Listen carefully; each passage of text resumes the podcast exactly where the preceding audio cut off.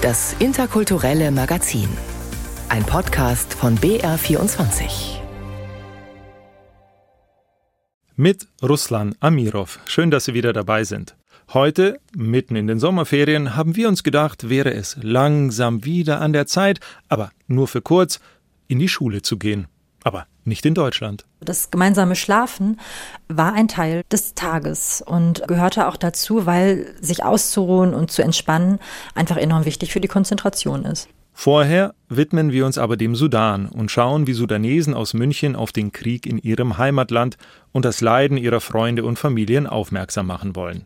Zunächst bleiben wir aber in Deutschland und ziehen Bilanz zum Chancenaufenthaltsgesetz.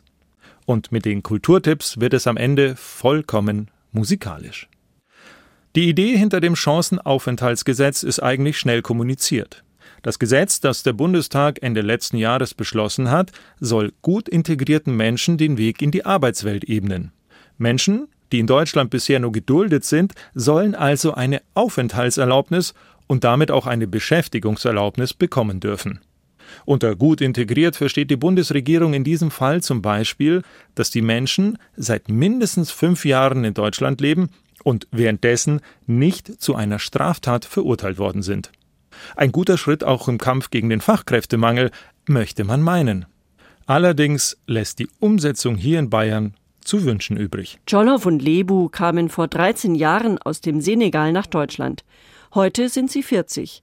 Ihre Namen haben wir geändert, um sie zu schützen.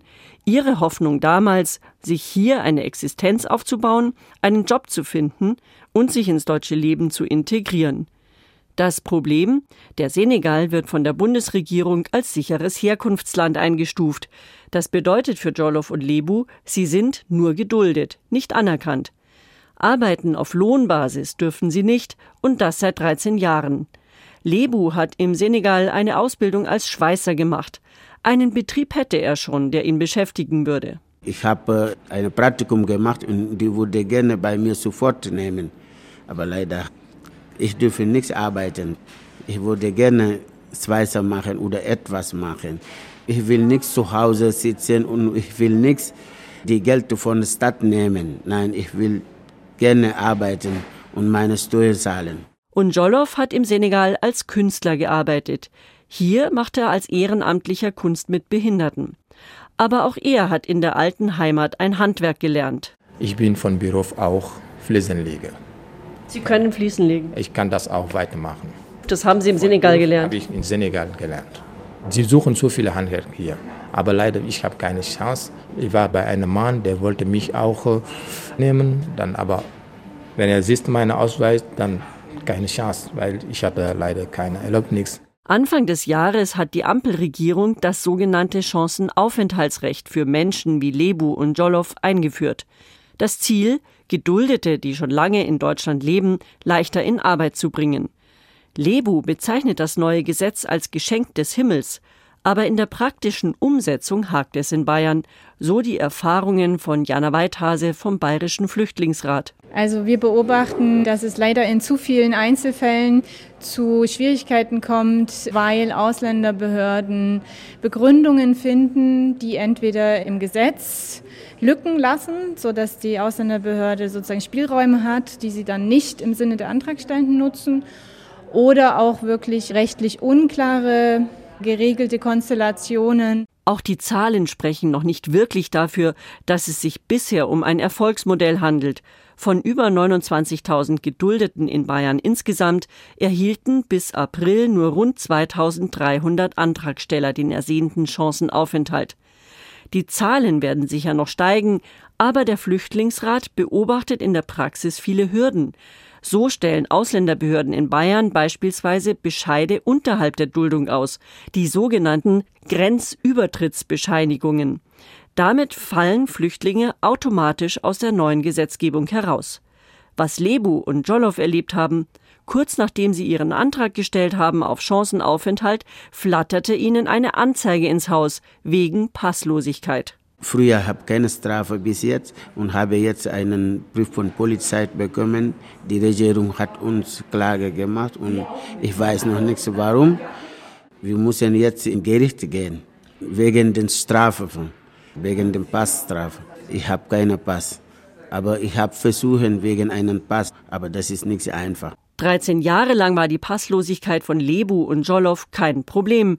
Im Gegenteil, dass Geduldete keinen Pass haben, ist sogar die Regel. Hätten sie einen, würden sie umgehend in ihre Heimatländer abgeschoben werden oder einen anderen Status bekommen.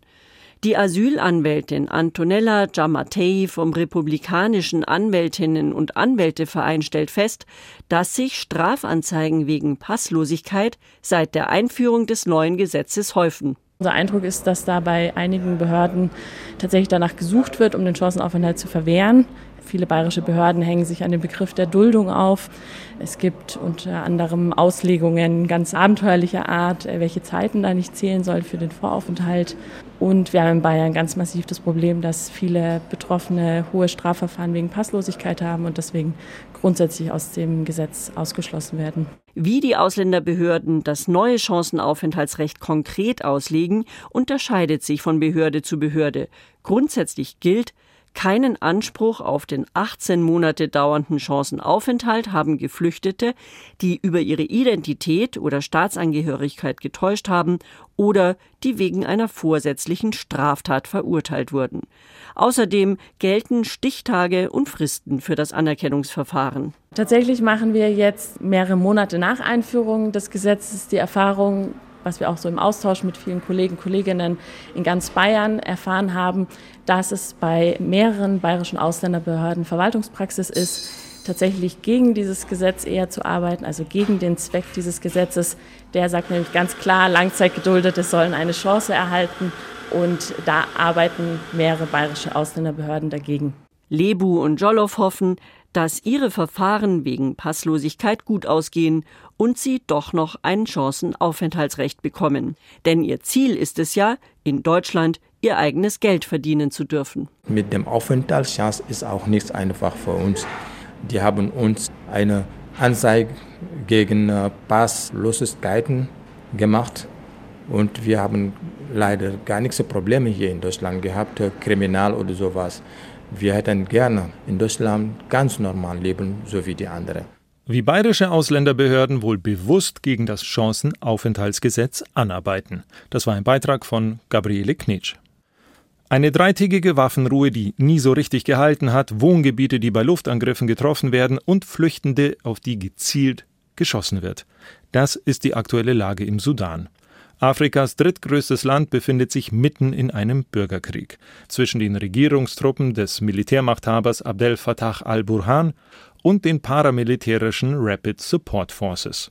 Und dieser Machtkampf eskalierte im April diesen Jahres. Über drei Millionen Menschen sind seitdem geflohen. Eine humanitäre Katastrophe, von der man aktuell nur wenig mitbekommt. Aber genau das möchte die sudanesische Community in München ändern. Also wir wohnen in der Hauptstadt Khartoum, tatsächlich auch sehr nah am Militärposten, da wo jetzt gerade die Konflikte herrschen. Also wir wohnen da in einem Haus mit meiner Oma und mit meiner Tante und meinem Onkel und den Familien dort.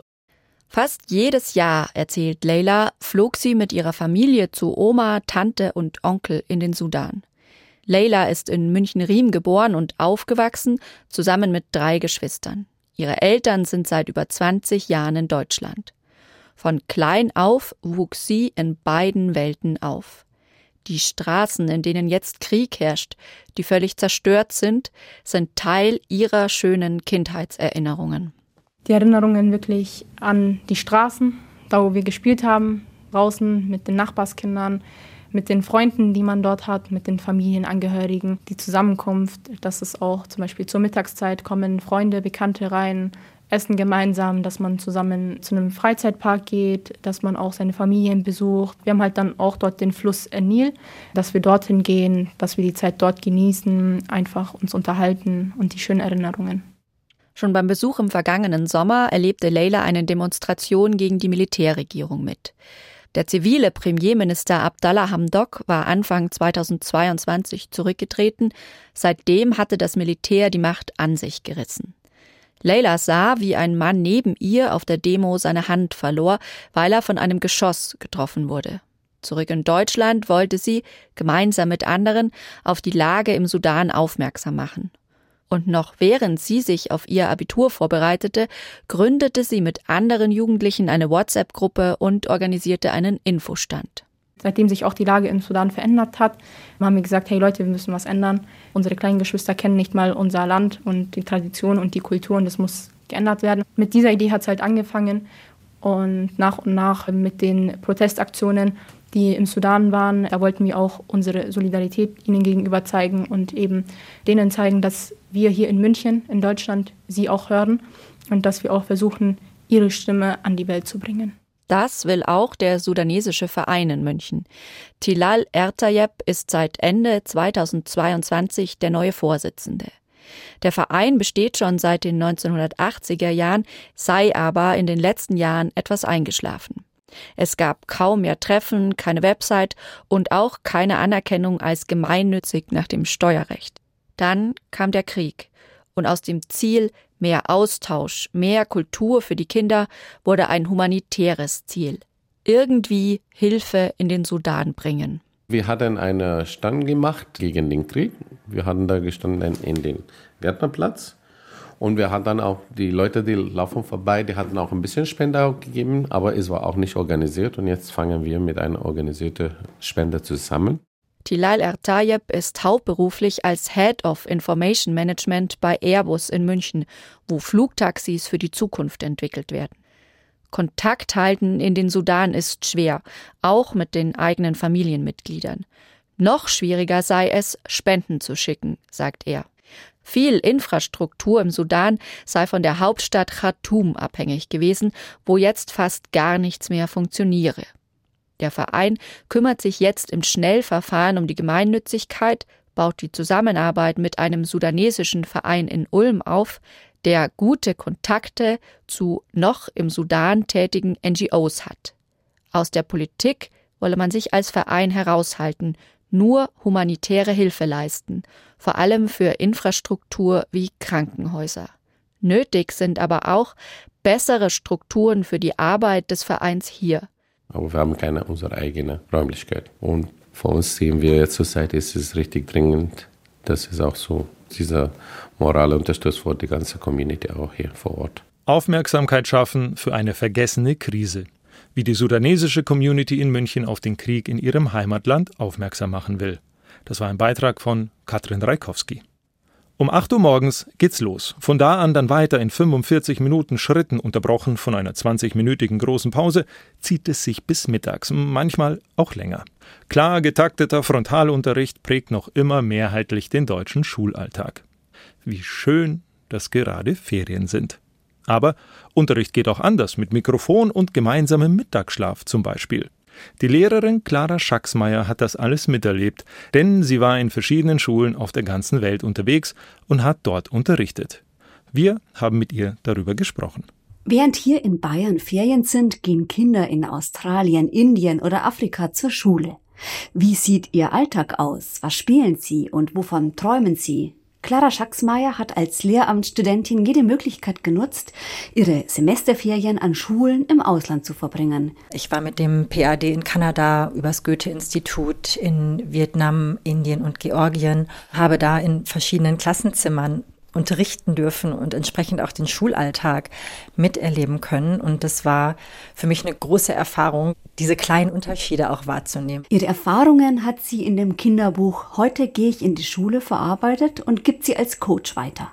Auch möchte sie damit andere Lehrerinnen und Lehrer ermutigen, in Schulen im Ausland zu unterrichten, weil die Erfahrungen so prägend und inspirierend seien. Zum Beispiel in Vietnam fand ich es enorm faszinierend, dass auf einmal an dem ersten Schultag, wo ich da war, dann die Lehrerin ihr Mikrofon in die Hand nahm, um mit der Klasse zu sprechen. Und dort habe ich wahrgenommen, dass Disziplin ein sehr großer Wert ist im, im vietnamesischen Schulalltag. Und ich finde, auch bei uns könnte man den Mittagsschlaf einführen.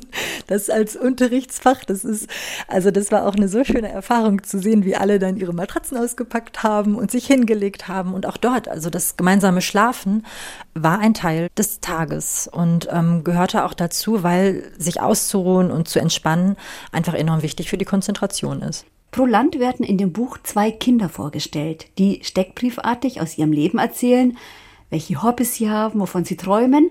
Weiter erfährt man, welche Tiere in dem jeweiligen Land leben und wie dort die Natur aussieht.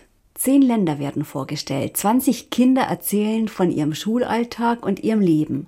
Zum Beispiel davon, dass es in Kamerun mittags Kochbananen und Bohnen zum Essen gibt oder dass in Japan die Schülerinnen und Schüler für die Sauberkeit ihrer Schule selbst verantwortlich sind. Also es gibt keine Reinigungsfachkräfte, es gibt keinen Hausmeister oder keine Hausmeisterin. Das machen alle Lernenden und Lehrenden selber. Und das schafft natürlich ein gemeinsames Verständnis von den Lernräumen, auch von dem Wert der Ordnung und was es bedeutet, für einen ordentlichen Raum verantwortlich zu sein. Clara Schacksmeier hat viele Klassenzimmer der Welt besucht und dort selbst Deutsch unterrichtet. Die vielen Erfahrungen fand sie auch persönlich sehr bereichernd. In Indien waren es zum Beispiel die Morgenversammlungen, die mich nachhaltig beeindruckt haben. Also jeden Morgen stellten sich alle Schülerinnen und Schüler auf dem Hof auf und sangen dann gemeinsam die indische Nationalhymne. Es wurde ein Satz des Tages vorgelesen und dann hat ein Schüler oder eine Schülerin etwas vorgetragen, was gerade ähm, ansteht an Projekten etc. oder was besonders wichtig ist. Ähm, es gab eine Art Motivational Speaker, der oder die dann auch Worte an die SchülerInnen gerichtet hat, die motivierend sein sollten. Und das, das zu sehen hat mich sehr berührt, dass auch immer wieder die Gemeinschaft in den Blick genommen wurde. Neue Schulregeln, eine ganz andere Art des Unterrichtens, all diese Erfahrungen waren bereichernd.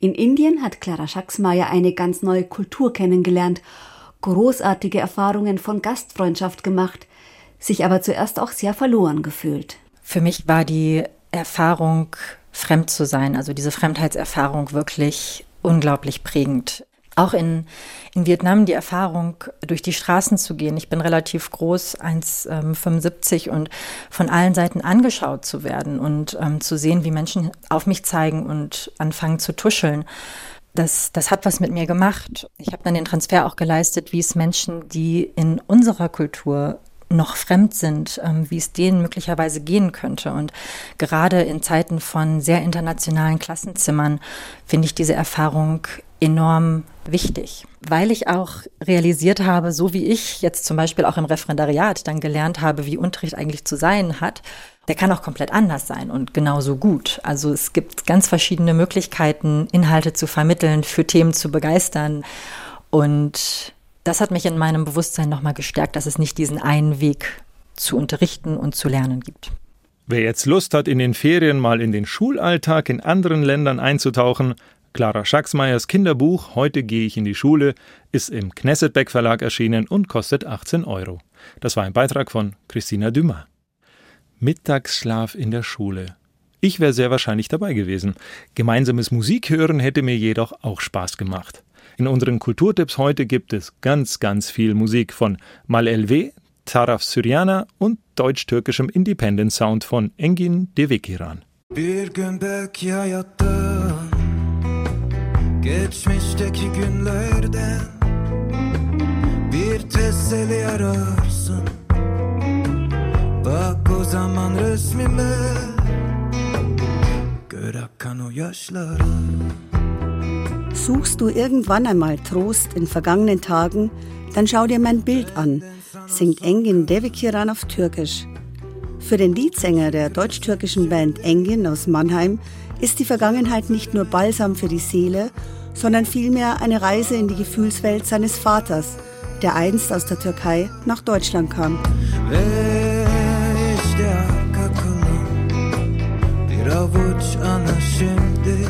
Sein Vater habe dieses Lied von Cem Karaca, der türkischen Rock-Ikone der 70er und 80er Jahre, immer zu Hause gehört, sagt Engin. Denn Cem Karaca ist wie Engins Vater auch nach Deutschland emigriert und hat hier Songs auf Türkisch und Deutsch herausgebracht. Das ist ja das so das Verrückte, dass ich so spät auf diese türkische Musik gestoßen bin. Also mein Vater hat viel türkische Musik gehört, aber die war mir selber fremd. Und ich habe wirklich sowas gebraucht wie, wie Cem Karaca. Und dann hat es irgendwie Klick gemacht. Herausgekommen ist deutsch-türkischer Indie-Rock.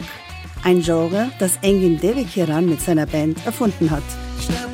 Schlecht, die Luft verbrannt, ein Kühlschrank küsst den Straßenrand. An der Alki-Ecke stehen, heute noch neun, gestern zehn, es halt vorbei.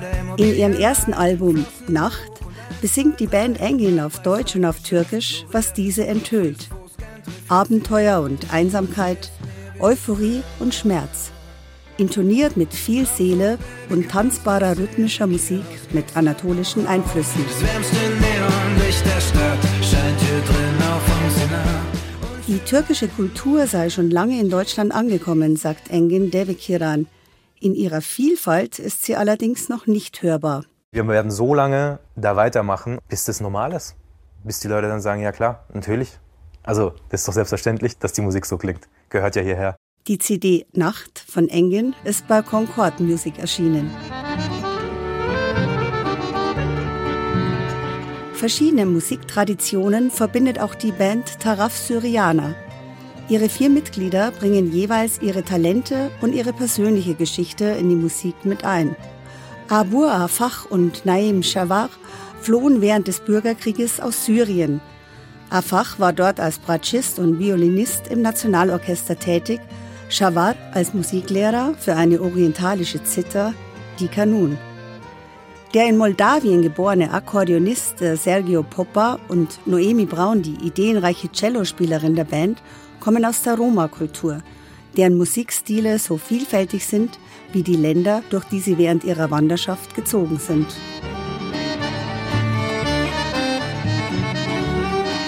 Über den Nahen Osten und die Türkei gelangten die Roma in die Länder Europas, in denen sie heute beheimatet sind. Doch viele blieben auch im Nahen Osten, wo sie seit Jahrhunderten ansässig sind und die dortige Musik beeinflussen. Das kann man sehr gut im Song Abdul Karims Tango hören.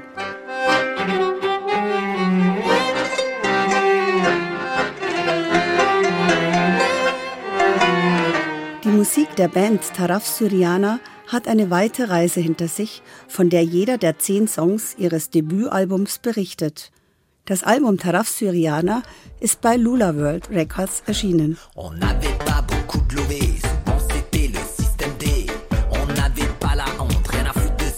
Auch der Rapper Mal LW hat Wurzeln in der Roma- und Sinti-Kultur.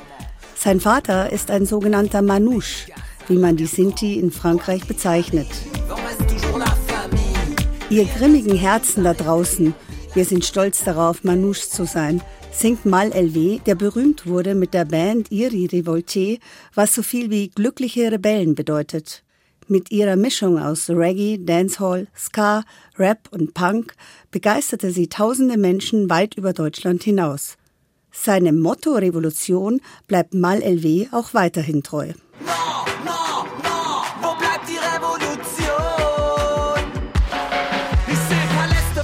Positiven Veränderungen haben nur stattgefunden durch Proteste, durch Widerstand, durch Leute, die was verändert haben.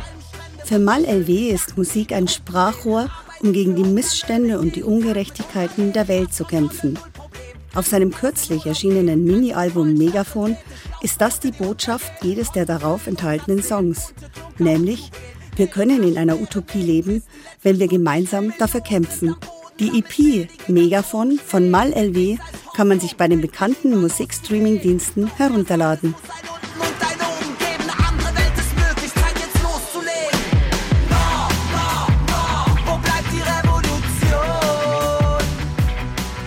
Wir können in einer Utopie leben, wenn wir gemeinsam dafür kämpfen.